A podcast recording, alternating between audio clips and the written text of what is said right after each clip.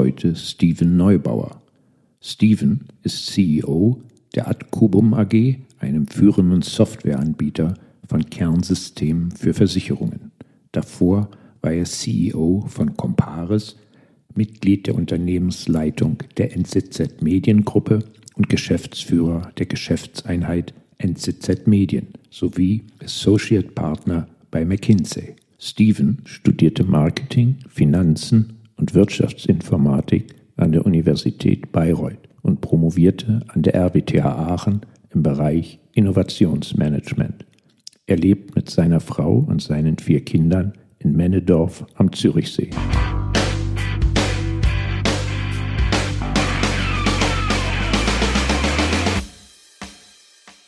Steven, ich freue mich unheimlich, dass wir uns heute zu unserem Podcast treffen. Ich starte mit unserer üblichen Einstiegsfrage. Hast du eine Lieblingsmarke? Also erstmal ganz herzlichen Dank für die Einladung, lieber Thorsten. Marken ist bei mir so ein Ding, weil ich eigentlich noch ganz wenig mit Werbung in Berührung komme selber. Eigentlich fast nur noch mit Außenwerbung. Der Rest ist fast alles abgestellt. Aber wenn ich eine Lieblingsmarke habe, dann muss ich wahrscheinlich mich als Apple-Fanboy irgendwo outen. Ähm, auch weil es mit der Familie einfach sehr geschickt ist. Wenn alles im Apple-Universum drin ist, Bildschirmzeit, das funktioniert einfach gut. Hast du einen Leitspruch, ein Motto, ein Claim, der dich bewegt, der dich als Persönlichkeit zeichnet? Äh, ich weiß nicht, ob mich das als Persönlichkeit zeichnet, aber ein Satz, ein Spruch, den ich sehr, sehr stimmig finde, ist, der beste Intelligenztest ist eigentlich herauszufinden, was man wirklich will im Leben und dann im zweiten Schritt auch dahin zu kommen, das tatsächlich zu bekommen. Und viele Leute übersehen, glaube ich, so diesen ersten Schritt. Erstmal wirklich für sich rausfinden, was will ich überhaupt? Und wenn man das dann rausgefunden hat, dann mit vollem Fokus da drauf gehen. Hast du ein Lieblingsprodukt? Boah, schwierig. Aktuell on running. Ich laufe sehr gerne mit den Schuhen und ich habe mich jetzt kürzlich auch mal mit den Laufkleidern eingedeckt.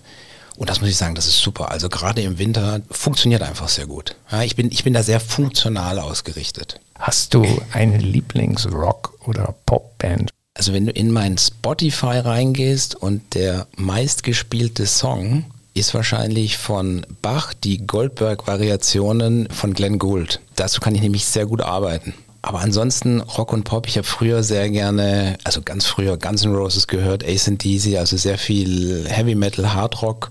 Hatte dann meine Hardcore-Techno-Phase auch und bin mittlerweile auch viel so bei Indie und normalem Pop gelandet. Aber jetzt so, was aktuell gerade wirklich populär ist, könnte ich dir absolut nicht beantworten. Steven, wir kommen zu unseren Entweder-Oder-Fragen. Mhm. Gronau, dein Heimatort oder Männedorf? Der Ort, in dem du jetzt lebst? Ja, jetzt aktuell ganz klar Männedorf. Alle meine vier Kinder dort geboren, auch noch im Spital in Männedorf selbst. Sind wir seit jetzt fast 15 Jahren. Fühlen uns dort sehr wohl, also in dem Fall Männedorf. Aber Kronau bleibt die Heimat, leben meine Eltern auch immer noch. Ich weiß, du liest gerne und du hörst gerne Podcast. Wir sind aber jetzt in der Entweder-Oder-Rubrik. Bücher oder Podcasts? Oh, das ist schwierig. Beides, ganz klar beides. Da kann ich nicht entweder oder oder sagen. Es gibt, finde ich, Inhalte, die kann man wunderbar anhören. Und es gibt Inhalte, die, die muss ich lesen, weil da brauche ich auch die Zeit, da muss ich einen Paragraph auch zwei oder dreimal lesen, um es dann wirklich zu verstehen. Und von daher, ich, könnt, ich könnte nicht ähm, ohne das eine oder das andere leben. Äh, Erwachsenenliteratur oder Kinderbücher? Beides. Aktuell lese ich Fooled by Randomness von Taleb und gleichzeitig lese ich abends meinen beiden Söhnen vor aus der unendlichen Geschichte. Legend, legendär. Legendär. Und das Schöne ist ja, ich habe das ja vor, naja gut, 30 Jahren so ungefähr selber mal gelesen.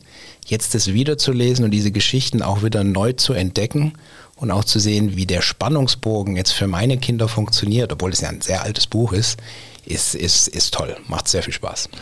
Ich habe ja die große Ehre und Freude, von dir immer wieder Hinweise zu kriegen, welchen Podcast ich hören muss. Mache ich auch immer gerne und lerne viel.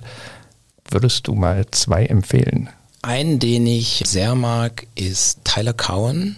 Conversations with Tyler. Tyler Cowan ist so ein Polymath, hat sich sehr viel selber beigebracht in ganz vielen unterschiedlichen Bereichen von Musik, Ökonomie. Also er ist ökonomischer Professor an der George Mason University, hat eine ganz große Bandbreite an Gästen, die er einlädt. Also vom Obdachlosen, mit dem er sich unterhält, bis zu Dirigenten, Pianisten, Rockmusikern, Schriftstellern, Ökonomen. Ja, legendär, also für mich legendär, das Gespräch mit Rick Rubin, dem berühmten Produzenten also das ist zum Beispiel auch übrigens ein toller Podcast, Tetragrammaton von Rick habe ich jetzt kürzlich erst entdeckt.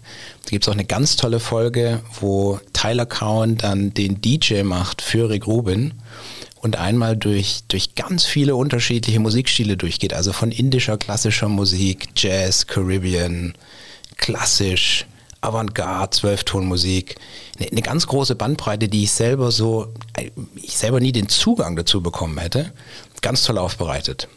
Nächste Frage. Fußball oder Marathonlaufen? Eigentlich auch keins von beiden, weil Marathon ist mir zu lang und macht dann die Knie kaputt. Ich mache selber sehr viel Sport, wenn es geht, vier bis sechs Mal die Woche. Ja, also ich habe mir selber so das, das Ziel gesetzt, habe ich mir auch abgeguckt von jemandem, habe ich mir nicht selber ausgedacht, mich fit zu machen für die letzte Dekade meines Lebens. Äh, das ist so ein Konzept von, von Peter Thier, der auch ein tolles Buch dazu geschrieben hat, Outlive, was glaube ich dieses oder letztes Jahr wurde das veröffentlicht. Und da gibt es eben so verschiedene Themen wie Zone 2, Herztraining. Also das ist nicht so ein schnelles Laufen, sondern relativ lange, aber mit einer konstanten Geschwindigkeit durchzulaufen. Und dann auch Krafttraining dabei, also eine ausreichende Muskelmasse zu haben, weil mit dem Alter, ja, und da sind wir beide ja leider drin in diesem Alter schon, da nimmt halt die Muskelmasse jedes Jahr kontinuierlich ab, es sei denn, man tut was dagegen. Und das ist auch so wie immer im Leben. Der Fortschritt, der kommt auch ein bisschen aus dem Schmerz. Man muss aus der Komfortzone ein bisschen raus. Und es ist beim Training auch so. Auch wenn man mal keine Lust hat, man muss einfach trainieren. Das kommt mir doch sehr bekannt vor.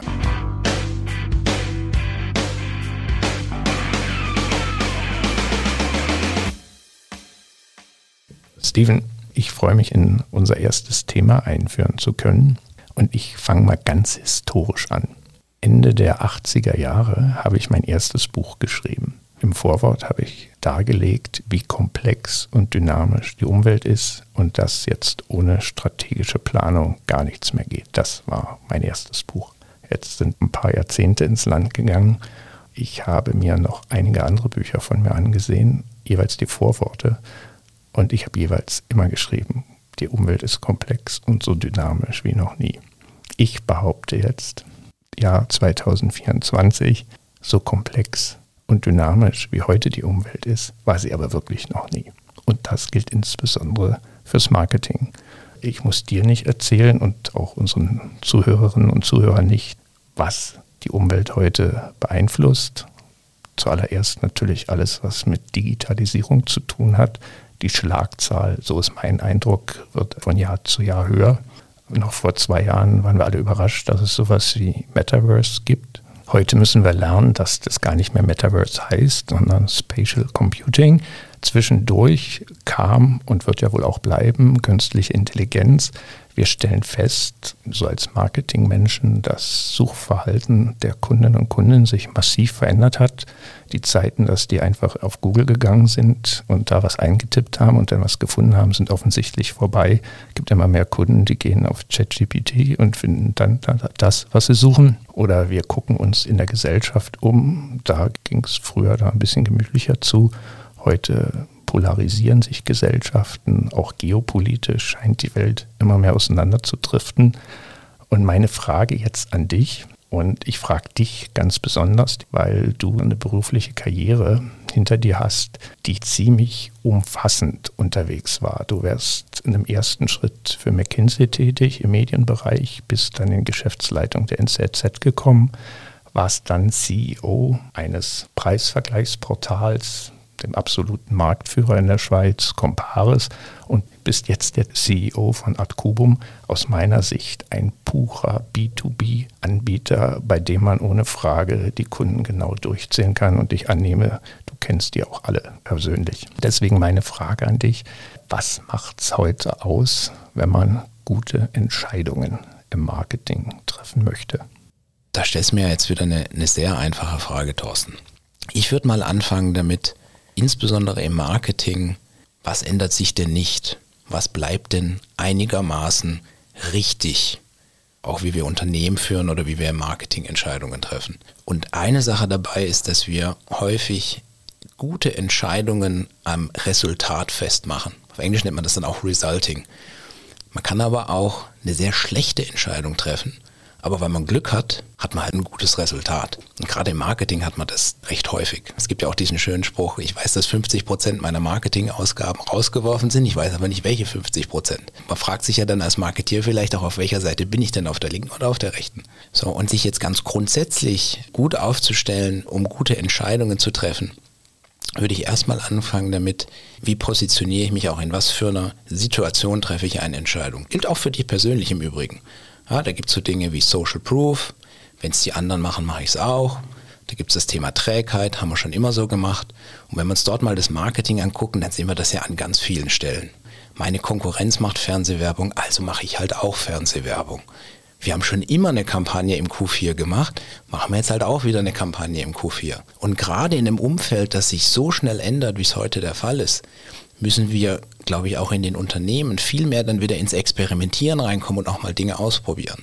So, und da muss man ja dann auch nicht immer gleich das ganze Marketingbudget verwetten oder die ganze Unternehmung verwetten.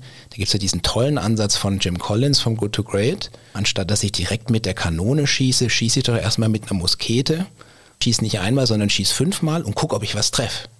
Und das könnten wir, glaube ich, viel, viel häufiger machen in unseren Ansätzen, als, als wir das üblicherweise tun. Und zum Zweiten haben wir auch eine Sache, dass wir häufig bei Entscheidungen zu schnell in meiner Erfahrung und Wahrnehmung in die Lösung reinspringen und uns viel zu wenig Zeit nehmen, um erstmal das Problem richtig zu verstehen und zu definieren. Das kann zum Beispiel einfach auch nochmal sein, dass wir das Problem mal wirklich in einem Longform-Text, in einem vertikalen Text, in einem Memo mal wirklich ausformulieren.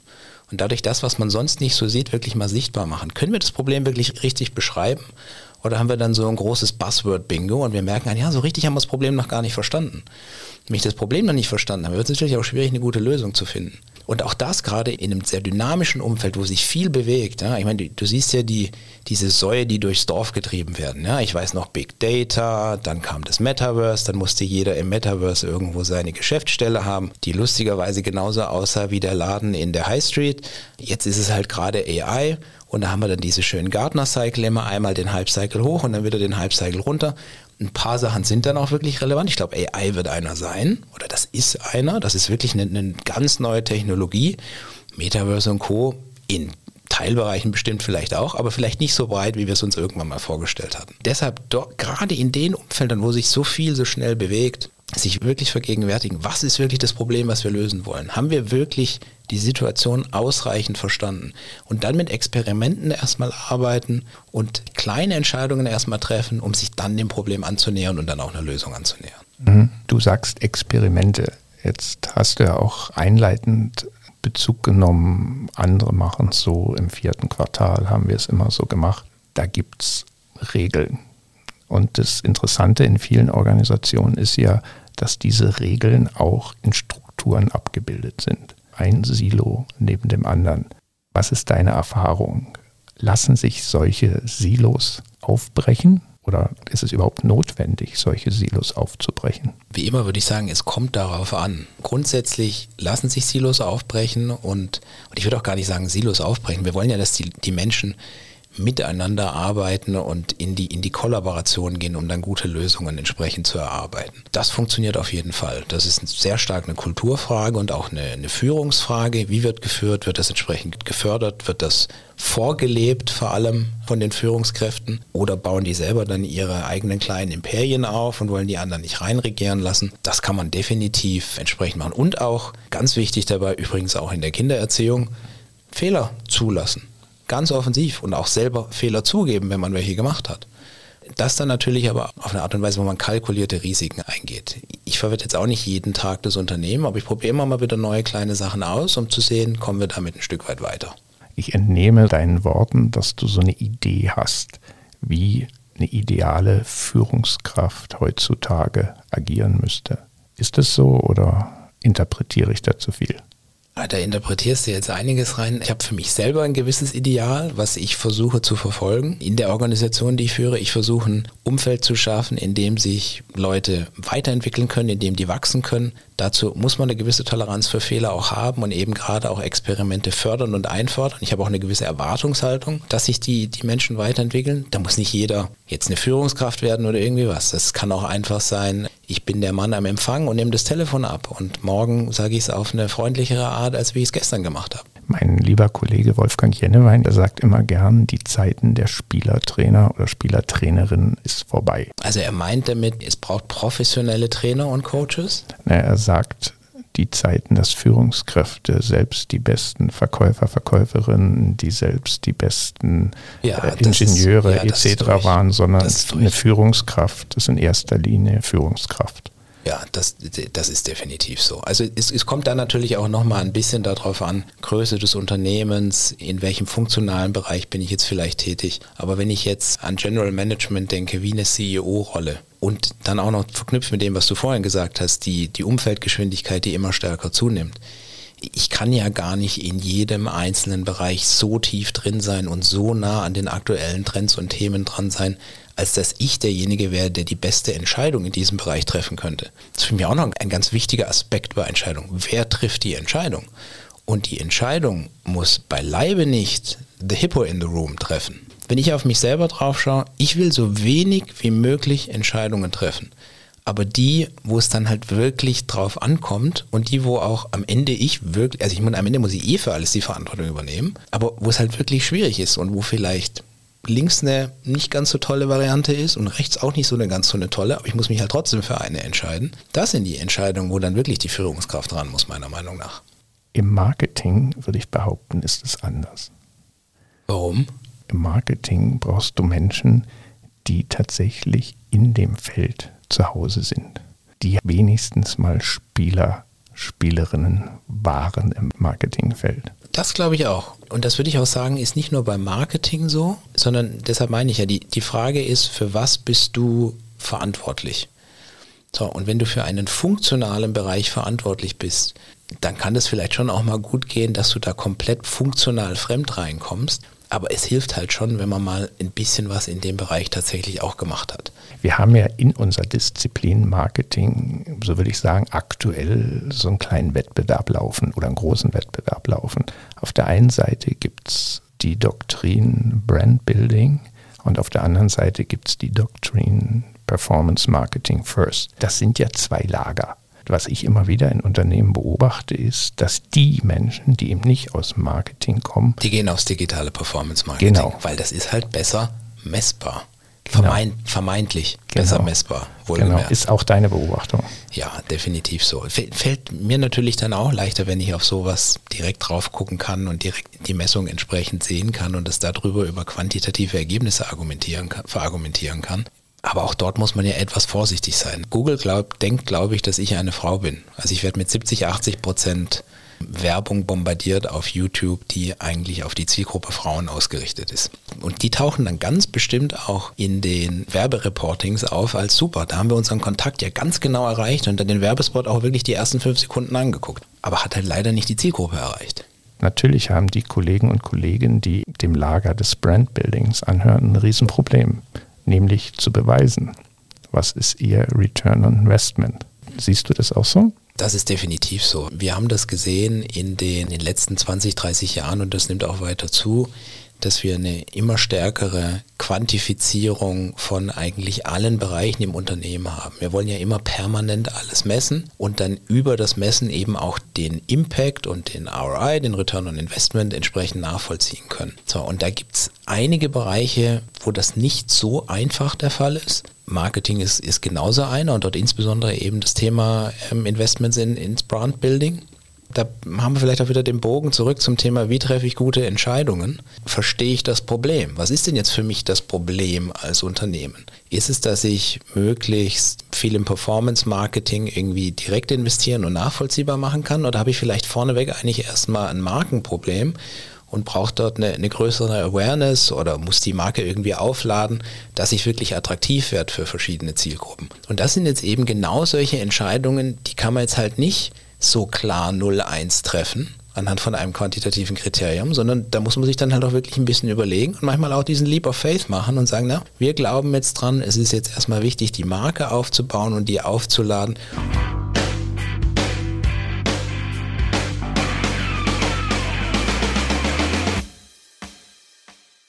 2000. Jetzt habe ich mal noch eine Frage an den, an den Marketing-Experten, wenn ich dich schon mal hier so vor mir sitzen habe. Ich habe ja begonnen, zumindest meine operative Karriere bei der NZZ. Da hatte ich Hunderttausende von Kunden, Millionen von Lesern und Besuchern auf der Webseite, Hunderte von Werbekunden, Tausende von Werbekunden dann war ich bei Comparis, da hatten wir auch Millionen von Besuchern. Eigentlich die ganze Schweiz war ja de facto unsere Zielgruppe. Jetzt habe ich gut zwei Dutzend Kunden, die kenne ich hier alle persönlich. Das ist jetzt schon unterschiedliche Anforderungen ans Marketing. Wie siehst denn du da die Unterschiede? Die Welt hat sich auf der einen Seite polarisiert, B2C auf der einen Seite, B2B auf der anderen Seite. Wir haben eine knallharte Polarisierung zum einen zum anderen aber auch haben wir eine riesige Konvergenz in der Mitte, wo B2C und B2B zusammenläuft. Und natürlich, das ist ja das, was du andeutest, wenn wir jetzt an die Pole gehen, haben wir im Grunde diametral sich gegenüberstehendes Marketing. Das, was beim einen gut funktioniert, kannst du beim anderen fast nicht gebrauchen. Wie von dir ja auch angedeutet, wenn wir in dem reinen, puren B2B-Business sind, dann haben wir halt eine Dominanz von riesigen Buying-Centern, wo wir im Regelfall Menschen ganz persönlich kennen und wo wir im Regelfall auch recht komplexe Leistungen und erklärungsbedürftige Leistungen anbieten. Und auf der anderen Seite haben wir typischerweise standardisierte Massengüter, wo Marken im klassischen Sinne dominieren. Aber was für viele Branchen und Unternehmen gilt und was auch immer mehr die Zukunft ist, ist, dass das keinen Sinn macht diese Unterschiede zu treffen, weil im Kern, wenn wir uns Unternehmen ansehen, ob das große Logistikunternehmen sind, ob das klassisch auch Fast-Moving Consumer Goods Companies sind oder Medienunternehmen und analysieren, was für Geschäftsmodelle die haben, dann sind da immer Elemente drin, die sind B2C und B2B. Welche Rolle spielt denn aus deiner Perspektive dieses Thema Branding im Vergleich B2C zu B2B. Und wenn wir jetzt mal wirklich die, die Pole uns angucken. Wenn wir jetzt wirklich auf die Pole gehen, dann B2C im Zentrum steht die Marke. Hoffentlich im Regelfall dahinter auch ein spannendes Produkt, was die Markenwerte transportiert oder den berühmten Promise einhält. Und im B2B haben wir im Vordergrund die eigentliche Leistung stehen. Und typischerweise können wir auch relativ einfach die Marke wieder austauschen im puresten B2B-Business ist der Goodwill auf deiner Marke recht gering. Was heißt das übersetzt? Du kannst heute mit Huber deine Produkte verkaufen, hervorragende Produkte, die die Kunden kennen, wissen, wie sie funktionieren. Und du kannst morgen mit relativ wenig Investitionen deine Firma umbenennen in Meier. Wenn du hingegen, jetzt nehmen wir mal in der Sportartikelbranche unterwegs bist, ist der Markenwert absolut zentral. Also wenn du Nike die Marke wegnimmst, was bleibt dann noch übrig? Nicht viel vom Unternehmen. Wenn du Adidas die Marke wegnimmst, bleibt noch nicht so viel übrig. Ich würde sagen, auch wenn du On die Marke wegnimmst, bleibt da nicht mehr so viel übrig. Und das ist schon der zentrale Unterschied. Ich denke aber, auch wenn wir jetzt zu den puren B2B-Unternehmen gucken, ändert sich hier etwas die Welt. Und das hat nichts mit den Kunden zu tun, sondern mit der Welt drumherum die Zeiten, dass Unternehmen im Schatten operieren konnten, die sind immer mehr vorbei. Also Menschen, Organisationen, die nie bei dir irgendwie kaufen würden, interessieren sich aber für dich. Hast du faire Arbeitsbedingungen? Bist du sustainable? Und nu bist du auf der Agenda und dann bist du in dem Geschäft auch drin. Und dann brauchst du halt eine Marke, der man vertraut. Dann brauchst du auch eine Marke, die vielleicht Fans hat, die dann auf Social Media sich für dich einsetzen. Also ich denke auch, wenn wir zu diesen puren B2B-Companies gucken, wird es immer bedeutender, dass man sich mit professionellem Markenmanagement auseinandersetzt. Was für B2B-Marken insbesondere auch sehr wichtig ist, vielleicht wird es manchmal auch noch unterschätzt, vielleicht aber auch nicht, ist insbesondere auch das, das Vertrauen auf persönlicher Basis. Also dieses Thema Beziehungen die Beziehung, die ich jetzt zu den CEOs unserer Kunden habe, zu den CIOs unserer Kunden und die wir auch als Organisationen miteinander haben, dieses Vertrauen, was über viele Jahre auch aufgebaut ist, in, in, den Service, in die Qualität des Produkts, aber auch, dass die Menschen hinten dran halt wirklich was Gutes machen wollen, das ist sehr relevant und ich, das glaube ich auch noch ein großer Unterschied für mich zum B2C-Marketing. Beim B2C ist es wirklich die Marke an sich. Ich vertraue der NZZ, weil das habe ich irgendwie gelernt, die ist entsprechend aufgeladen und ich vertraue in, in Nike, weil ich denke, die machen tolle Produkte. Und ob der Einzelne da hinten dran, was die Menschen dort machen, das interessiert mich ja als Endkonsument in dem Sinne eigentlich gar nicht. Aber wenn ich als B2B-Unternehmen ein B2B-Service oder ein B2B-Produkt beziehe, dann spielt diese zum Teil auch wirklich ganz persönliche Beziehung, glaube ich jetzt meinem Gegenüber, dass sie das nachher auch wirklich einlösen, dass der sich dort, dort hinten dran klemmt, vertraue ich dem. Wenn wir über dieses persönliche Interaktion reden, dann spielt natürlich die Marke schon auch eine zentrale Rolle, weil die Menschen, die dann in dem Unternehmen arbeiten, für die spielt es natürlich schon eine Rolle, für wen sie arbeiten. Und dann spielt die Marke schon wieder rein, dass sie stolz sind auf ein bestimmtes Unternehmen, was halt einen Markennamen hat. Ja, also da, da sehe ich auch eine sehr wichtige Aufgabe von Branding im B2B-Bereich ist Employer Attractiveness. Und das ist natürlich dann auch mit der Marke verbunden.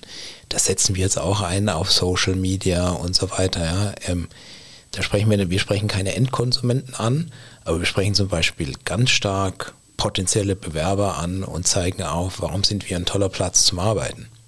Genau, ich nehme mal an, ihr braucht den einen oder anderen ITler oder die ein oder andere ITlerin. Und da spielt es natürlich eine enorme Rolle, dass eure Marke in der Community etwas wert ist.